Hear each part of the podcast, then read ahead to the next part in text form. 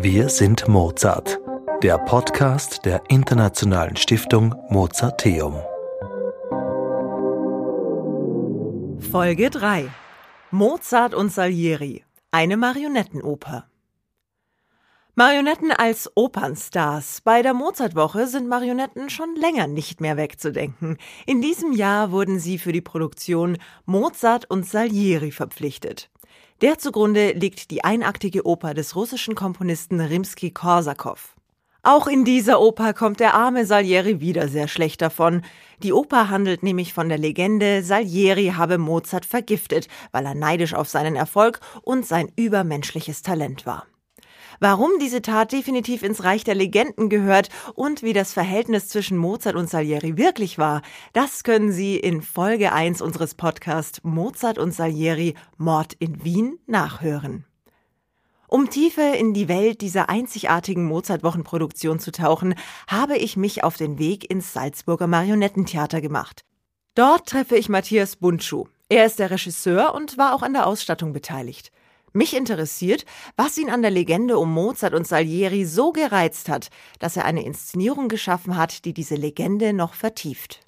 Also ich, ich gehöre zu den vielen, die tatsächlich als erstes reflexartig an den Film denken, den ich auch damals toll fand und äh, habe dann natürlich recherchiert und bin dann ganz rasch darauf gestoßen, dass der historische Salieri ein sehr freundlicher, gutherziger, erfolgreicher Mann war. Also das ganze Gegenteil von der Legende Salieri. Und ähm, tatsächlich dient auch unser Vorspiel ein bisschen dazu. Wir haben sehr schöne Musik von Salieri, so dass ich hoffe, dass das auch ein bisschen eine, eine Ehrenrettung ist, dass man im Vorfeld schon ein bisschen äh, darlegt, dass das, was später kommt, nämlich der ähm, eher durchschnittliche, wenig erfolgreiche Salieri, dass das tatsächlich eine, eine literarische Erfindung ist. Mhm. Äh, und dann bin ich auch komplett von der Recherche abgerückt, denn ich wollte, wollte den Legenden Salieri, der auch von Pushkin und auch von Rimsky-Korsakow bedient wird, den wollte ich nicht durch die Realität schwächen. Das wäre, also wenn man jetzt versucht hätte, da eine Apologie hinzustellen, zu sagen, der war ja gar nicht so böse, dann würde man die ganze Geschichte unnötig schwächen, so dass ich jetzt bei meiner Inszenierung wirklich einen Salieri habe, der sehr zerfressen ist von seinem Neid und der wirklich aus Überzeugung diesen Giftmord begeht und spekuliere darauf, dass die Besucher schon wissen, dass, es, dass er so nicht in Wirklichkeit war. Und wenn nicht, kriegen Sie ja bei der Mozartwoche genügend Gelegenheit bei den wissenschaftlichen Vorträgen, aber äh, gibt genau. Ihnen natürlich einen tollen äh, Spielraum. Und äh, Sie haben der Person der Isora, die ja schon mhm. auftaucht, aber die hat jetzt hier in dieser Produktion eine sehr prominente Stellung ja, eingenommen. Ja, also hier muss man äh, auch einen gewissen Pragmatismus zugeben. Die Kurzoper von Rimsky-Korsakow ist für einen Abend zu kurz. Die wäre in, in 40 Minuten durch. Und das wäre ein bisschen zu wenig. So wurde dann überlegt, wie können wir das noch anreichern? Wie kriegen wir das hin, dass das Ganze ein bisschen länger dauert? Und ähm, ich war schon im Vorfeld über diese Isora gestolpert, weil sie wird in diesem Text benannt und ist aber mit keiner Quelle belegt. Also ist eine komplett fiktive Figur. Mich hat verblüfft, dass es auch sonst anscheinend keine andere berühmte Isora gibt. Also es gibt einfach gar keine, die man recherchieren könnte. Und ähm, im, im Text der Oper wird eben gesagt, dass, also Salieri singt, dass er das Gift von, äh, von Isora bekommen hätte. Und dann habe ich mir gedacht, gut, dann schnappe ich mir die Isora und gebe ihr eine, eine Geschichte. Auch ein bisschen war der Hintergedanke, wir haben es ja bei, sowohl bei Mozart als auch bei Salieri mit zwei Männern zu tun, die sehr um sich selber kreisen und sehr von ihren eigenen Gefühlen beeindruckt sind. und ich fand es einfach auch ganz schön, dass man auch mit einer etwas ähm, wie soll man das beschreiben, einer durchaus handfesten Frau äh, da auch einen anderen Blick drauf wirft und, und einfach zeigt, dass man diese beiden Herrschaften auch anders sehen kann. Diese Isora, die in der fertigen Produktion quasi als Erzählerin auftreten wird, hat gerade Probe. Matthias Buntschuh lädt mich ein, ihn zur Probe zu begleiten, um mir selbst ein besseres Bild zu machen. Als wir in den Saal des Marionettentheaters kommen, sind auch schon die Musiker da. Dirigent Kai Röhrig arbeitet mit einem Ensemble aus elf Studierenden der Universität Mozarteum Salzburg, die für die Produktion zum eigenen Kammerorchester wurden.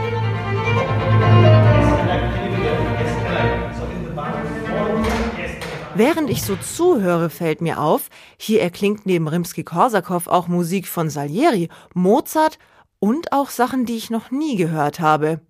In der Probenpause nimmt sich Kai Röhrig Zeit für meine musikalischen Fragen. Wir haben uns natürlich von der äh, Oper also von der Pushkin-Novelle und von der Musik von Rimsky-Korsakow inspirieren lassen und haben uns aber erlaubt, äh, da so ein bisschen äh, das zu erweitern und dem Ganzen eine etwas andere Form zu geben, als die Oper an sich hat. Äh, ein Vorspiel mit Musik von Salieri, was ich sehr schön finde, weil wir damit den Salieri ja auch rehabilitieren als Komponisten. Im Werk kommt er im Prinzip nicht so gut weg. Äh, oder auf jeden Fall muss man sagen, dass er natürlich ähm, Mozart als so genial erlebt und sich selbst eher als Handwerker, ja, und auch unter diesem Handwerkertum ein bisschen leidet und Mozart halt äh, natürlich das Genie neidet. Mhm. Ich habe äh, gerade vorhin haben Sie ein, eine Stelle geprobt, da singt der Salieri auch selber äh, von sich als, als Handwerker und geht da so rum. Was ist das für Musik? Da wird er Deutsch gesungen.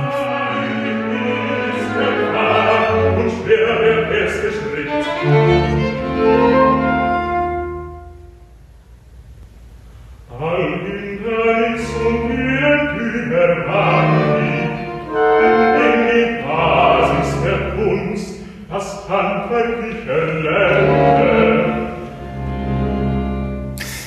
genau, das ist in unserer Fassung äh, eine deutsche Übersetzung von Matthias Buntschuh, also vom Regisseur, der teilweise alte Übersetzungen schon auch als Vorbilder genommen hat, aber im Prinzip doch sehr viel äh, äh, die Sprache verändert hat und die Sprache etwas heutiger gemacht hat und auch direkt gemacht hat. Äh, das Stück, also die Komposition ist tatsächlich zu großen Teilen ein komponiertes Rezitativ. Also man hört den Figuren wirklich beim Sprechen, beim Miteinanderreden äh, zu und weniger, das ist unser Anliegen, weniger beim Singen. Äh, und insofern ist natürlich die Sprache, also die Worte, die da gesagt werden, äh, sind äh, elementarer Bestandteil und sind das, was uns wichtig ist, rüberzubringen. Und das war sozusagen der Startpunkt unserer Beschäftigung dann die Phase, die Fassung zu machen, die Übersetzung auch auf die Musik anzupassen. Und dann haben wir das Stück musikalisch erarbeitet mit den Sängerinnen und Sängern, mit dem Regisseur, haben es aufgenommen. Das war schon im November. Und äh, das war die Arbeitsgrundlage jetzt für die äh, Marionettenspielerinnen und Spieler. Also mit unserer Aufnahme, nicht mit irgendeiner Aufnahme, sondern mit unserer Aufnahme, äh, das dann einzustudieren und äh, quasi zu inszenieren. Und jetzt sind wir sozusagen als äh, Abschluss in der letzten Woche sind wir mit dem Orchester oder Kammerorchester und mit den Sängern live dabei. Und jetzt geht es darum, diese beiden Ebenen zusammenzubringen. Und Sie dirigieren jetzt auch die Marionetten? Weil die müssen ja, die treten ja richtig auf. Also ich habe jetzt gerade schon gehört, das Tempo, was jetzt gerade vorhanden war, das war gut. Ja, also äh, die äh, die Marionetten wehren sich nicht ja, aber die Marionetten funktionieren andersrum, äh, wenn gewisse Dinge stimmen, ja, ähm, äh, funktionieren die sozusagen äh, sehr gut und sehr lebendig. Und ich habe das auch in Proben bemerkt, wo ich das Tape gehört habe. Manchmal gibt es so Sequenzen, äh, wo man das Gefühl hat, das stimmt jetzt und da ist die Interaktion sehr lebendig äh, und es gibt keine Leerstellen, dann ist das absolut magisch. Und das braucht beide Seiten und auch ein Gespür, glaube ich, von beiden Seiten. Also die Puppenspielerinnen sind es ja gewohnt, dass sie auf Musik reagieren. Andersrum für uns müssen wir das halt herausfinden oder dann auch gesagt kriegen. Ja, dann sagen halt die oder der Regisseur sagt dann, das war gut, weil, ja, und dann versteht man das. Ich vergleiche das so aus der dirigentischen Perspektive ein bisschen mit Ballett oder Tanztheater dirigieren. Ich sehe dann den Tänzerinnen manchmal auch nicht an, ob das Tempo bequem ist oder ob die sich wohlfühlen, ja, weil die schauen dann immer so sehr ausdrucksvoll, aber manchmal ist dann sozusagen unter der Oberfläche, ja, ist, oh, ist das zu langsam, ist das zu langsam, ja, oder oh, schnell geht das nicht, ja. Und dann, das kriegt man auch manchmal dann von Choreografen nachher zu und sagt, heute warst du aber wirklich zu schnell, ja. Okay, das können die Marionetten zumindest nicht machen. Genau, genau, genau, genau, ja. Aber wir haben ja natürlich gute Probenbedingungen und wir erarbeiten das jetzt miteinander und insofern wird sich das, glaube ich, auch fügen, sodass sich dann am Ende alle miteinander wohlfühlen. Dann muss Kai Röhrig zurück zu seinem Orchester. Während er mit ihnen kleine Änderungen und Feinheiten bespricht, nutze ich die Gelegenheit, mich ein bisschen hinter der Bühne umzusehen. Ich begegne Eva. Sie ist die Marionettenspielerin, die die Figur des Salieri zum Leben erweckt. Sie erzählt mir, was für sie an dieser Produktion besonders spannend war. Man, die Geschichte ist speziell. Man, er vergiftet den Mozart, das allein gibt eh schon genug Stoff. ähm, was, was ich toll finde, das war für mich eine, eine schöne Herausforderung, eben die, die, die Technik anders zu gestalten. Also wir sind ja gewohnt, wir haben die, die Arme an einem Handstangel vorne auf unserem Führungskreuz drauf. Und das ist dann ein, ein recht ein, ja, mehr oder weniger paralleles Bewegen der Arme. Bei ihm ist es so, äh, ich habe keinen Faden, der die Hände zusammenführt, keinen Mittelfaden. Das heißt, jeder Arm ist wirklich solistisch zu bedienen und kann dann aber auch eben die Finger bewegen oder wirklich den Arm total zum Himmel strecken oder ich habe einen Einzelfinger, Einzelzeigefinger auf der linken Hand. Ähm, und das dann zusammenzufinden, das war ein, ein, ein toller Prozess. Hat mir sehr viel Spaß gemacht, wirklich. Das merkt man auch beim Zusehen. Eva kann unglaublich detailreich mit der Sayeri-Marionette agieren. Ich bewundere ihre Fingerfertigkeit und Sayeris Mantel der übrigens ein Stockwerk über dem Bühnenraum entstand, in der Schneiderwerkstatt, in der Marion und Edouard sitzen. Hier kommen die Holzfiguren nach dem Schnitzen quasi nackt an, aber sie müssen es nicht bleiben. Wichtig ist, dass diese Holzfiguren dann eine Seidenunterwäsche bekommen, damit die Oberstoffe dann auch wirklich gut fallen. Und ja, wir müssen zum Beispiel auch die Gelenke ein bisschen abdämmen, weil die sonst zu, zu gelenkig sind. Das wird mit Vatilin gemacht. Ähm, und dann wird wie bei echten äh, Menschen Maß genommen. Und wir haben auch äh, unsere Kostümentwürfe, die wir für jede Produktion vom, vom Designer, vom Kostümbildner kriegen. Nach denen richten wir uns dann. Ähm, es werden Stoffe ausgewählt, Schnitte gemacht, also wirklich wie bei, bei echten Menschen. Ich stelle mir das gerade vor, wie er da so den Brustumfang genau, nimmt genau, und alles. Genau, also, äh, kann man genau. sich das echt so vorstellen? Ja, es ist genau so. Und dann werden eben die Schnitte gezeichnet. Mhm. Äh, manchmal muss man auch, weil wir viel äh, Stoffe haben, äh, oder suchen, die, die einfach nicht am Markt sind. Dann gehen wir zum Second-Hand-Laden oder nehmen eben gebrauchte Stoffe, müssen viel färben, äh, müssen äh, viel Muster mit der Hand zeichnen oder, oder zum Teil pattigen und Mhm. Genau. Du nimmst Maß bei der Figur. Und wie ist es mit dem Anziehen dann? Denn da müssen ja auch noch die Fäden mit, äh, genau, mit rein. Genau. Das ist ja also bevor wir anziehen, werden diese, diese rohen Holzfiguren mal an Fäden mhm. gegeben. Dann wird geschaut, wie bewegt sich die Figur. Und dann passiert das alles, was ich jetzt erst gesagt habe. Also mhm. vorher braucht die Figur Fäden, dann kommen die Fäden wieder runter und das Ganze hat man aber immer im Kopf, okay, da kommt noch ein Faden, da kommt ein Spieß, das ist dann alles mit zu bedenken. Mhm. Also kommt der Faden dann als allerletztes wieder? Nachdem, genau, nachdem äh, das Kostüm fertig ist, dann kommen wieder die Fäden. Mhm. Die kann man ja dann nicht mehr aus- und umziehen, oder? Genau, Wenn das genau, einmal fertig genau. ist. Also das ist zum Beispiel beim Salieri, der, also bei dem ist äh, der trägt eine Strickweste und die zieht er dann während des äh, Stücks einmal aus. Und da haben wir nicht eine zweite Figur gemacht, sondern da haben wir die Strickweste mit Magnete befestigt, damit die Strickweste so entfernt wird. Ja, das ist halt so, dass bei äh, Mozart und Salieri, das war eine, eine Wille, wirklich ein Wunsch von Matthias, der auch die Regie macht, die Kostüme mit uns zu entwickeln. Der hat tatsächlich Kostümentwürfe quasi geliefert, aber seine ersten Wörter waren so, okay, hier sind Entwürfe, aber ich bin damit gar nicht glücklich. Gut, dann, ähm, ja, dann lass uns einfach wirklich gemeinsam äh, überlegen, was wir, was wir machen. Und also persönlich habe ich mich wahrscheinlich genauso wie ihm gleich in der 18. Jahrhundert einfach echt vertieft. Was, was Matthias gar nicht äh, oder was Matthias gut findet, weil er sagt, das, das wirkt einfach besser. Historische Schnitte wirken geiler, mhm. muss man sagen. Mhm.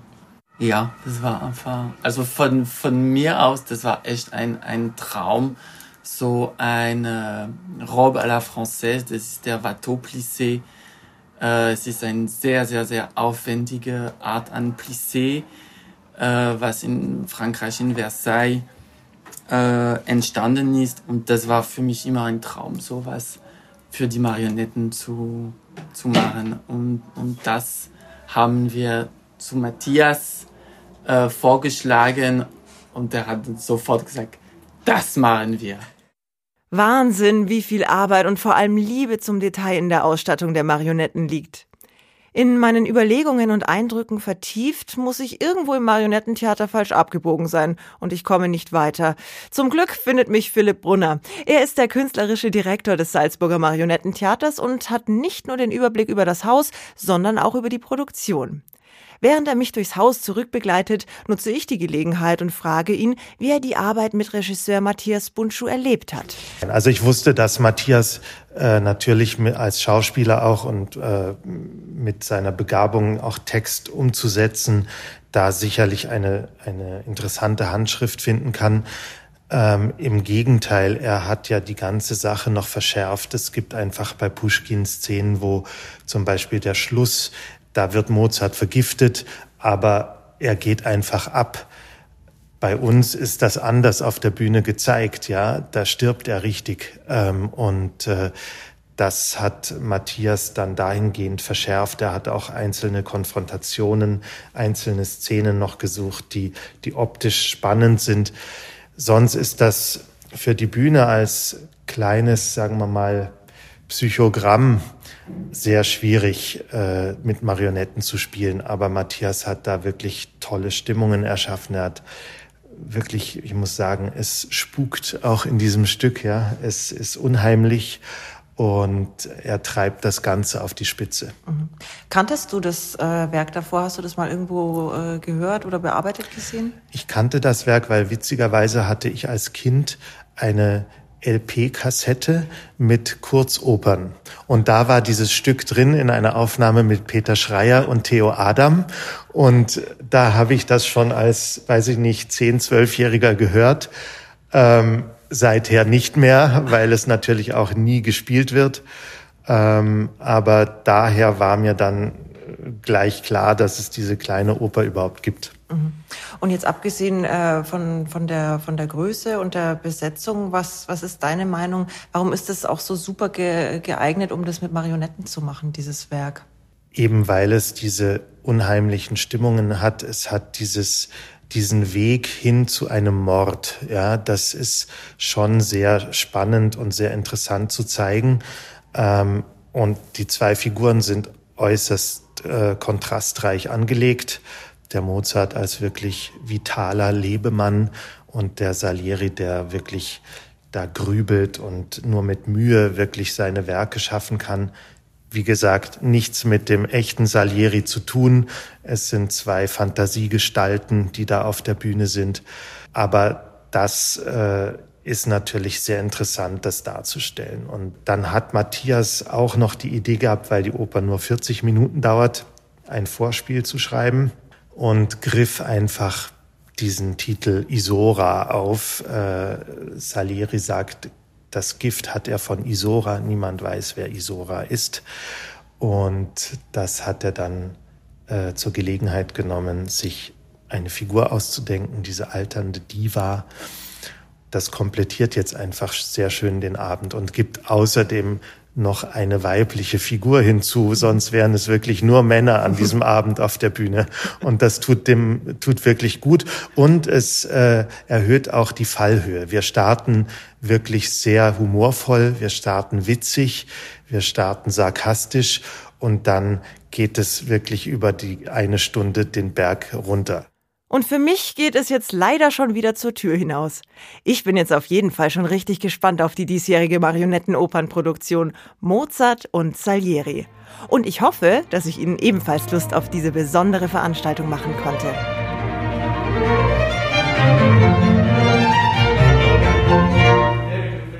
Alle weiteren Infos und das gesamte Programm der Mozartwoche finden Sie unter www.mozarteum.at.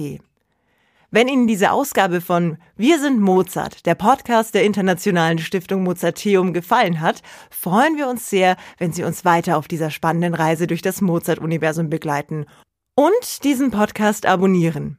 Und natürlich freuen wir uns auch über Ihre Rezensionen. In unserer nächsten Folge werden wir uns dann ein bisschen intensiver mit den Briefen Mozarts beschäftigen und wie sie zu einem ganz besonderen Konzertabend bei der Mozartwoche beitragen werden.